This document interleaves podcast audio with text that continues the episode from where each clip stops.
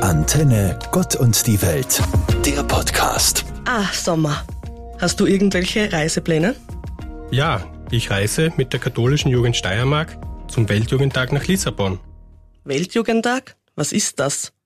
Das ist ein Treffen von katholischen Jugendlichen aus aller Welt zwischen 14 und 30 Jahre. Da gibt es dann Festivals in der Stadt verteilt, Katechesen, Messen und vieles mehr. Sogar der Papst reist an. Wow, also fliegst du für einen Tag nach Lissabon? Nein, der Weltjugendtag dauert natürlich immer mehrere Tage. Heuer von 1. bis 6. August. Wir sind aber insgesamt zwei Wochen in Portugal unterwegs und schauen uns auch etwas vom Land an. Ich habe tatsächlich noch nie etwas vom Weltjugendtag gehört. Gibt's denn schon lange? Die Idee dazu kam im außerordentlichen Heiligen Jahr der Erlösung 1983 bis 1984 auf. Papst Johannes Paul II. ließ dazu im Petersdom ein Holzkreuz errichten, zu dem junge Menschen aus den unterschiedlichsten Gruppen und Gemeinschaften hinpilgerten. Im April 1984 übergab der Papst dann dieses Holzkreuz nach deren Wunsch hin an die Jugendlichen. Der erste offizielle Weltjugendtag fand zwei Jahre später, 1986, in Rom statt. Seither gibt es alle zwei bis drei Jahre einen, immer in einer anderen Stadt auf der ganzen Welt verteilt. Heuer ist der Weltjugendtag also in Lissabon. Und wo fand er schon überall statt? Der letzte fand 2019 in Panama City statt. Eigentlich wäre ja schon letztes Jahr der Weltjugendtag in Lissabon ausgetragen worden.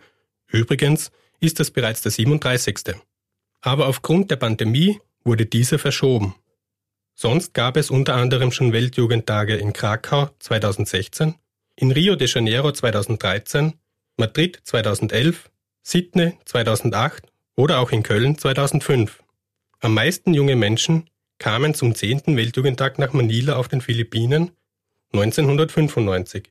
Dort feierten bis zu 5 Millionen Menschen gemeinsam dieses beeindruckende Fest. Unglaublich. Also ist es immer abwechselnd in Europa und auf einen anderen Kontinent? So war es zumindest bisher immer. Aber wann weiß man denn, wann und wo der nächste sein wird? Der Ort des nächsten Weltjugendtages wird immer bei der Aussendungsfeier zum Abschluss des Treffens bekannt gegeben. Aber diesmal wird schon spekuliert, ob der nächste nicht doch noch einmal in Europa stattfinden wird. 2025 wird es nämlich wieder ein heiliges Jahr geben. Dazu sind immer große Feierlichkeiten in Rom geplant und da könnte es natürlich auch sein, dass der Weltjugendtag wieder dort veranstaltet wird.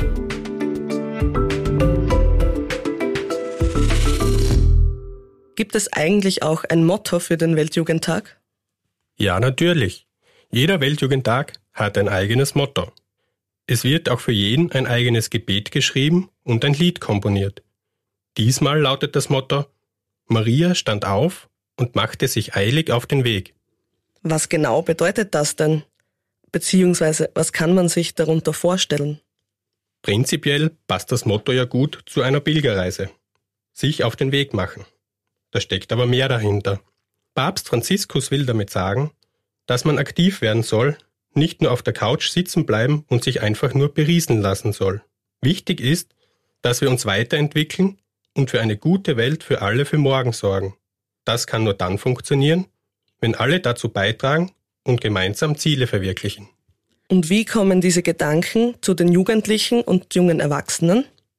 Der Weltjugendtag dauert ja von Dienstag bis Sonntag. Während dieser Zeit werden verschiedenste Aktivitäten in Lissabon angeboten, unter anderem sogenannte Rise-Ups. Dabei werden die Inhalte bei Katechesen, Lobpreis, heiligen Messen, Austausch untereinander und bei den zahlreichen zufälligen Begegnungen aller Pilgerinnen transportiert.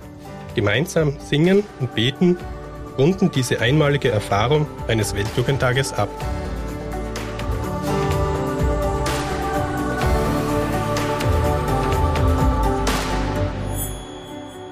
Warum fährst du eigentlich zum Weltjugendtag nach Lissabon? Die KJ Steiermark organisiert diese Reise zum Weltjugendtag für Jugendliche und junge Erwachsene aus der Diözese Graz-Seckau. Und ich bin ein Mitglied von diesem Organisationsteam. Wir versuchen, den PilgerInnen eine beeindruckende Reise zu ermöglichen wo man Menschen aus der ganzen Welt antreffen, mit ihnen in Verbindung treten, sich auf andere Kulturen und Anschauungen einlassen kann. Das stelle ich mir sehr schön vor, mit so vielen unterschiedlichen Menschen im Glauben verbunden zu sein.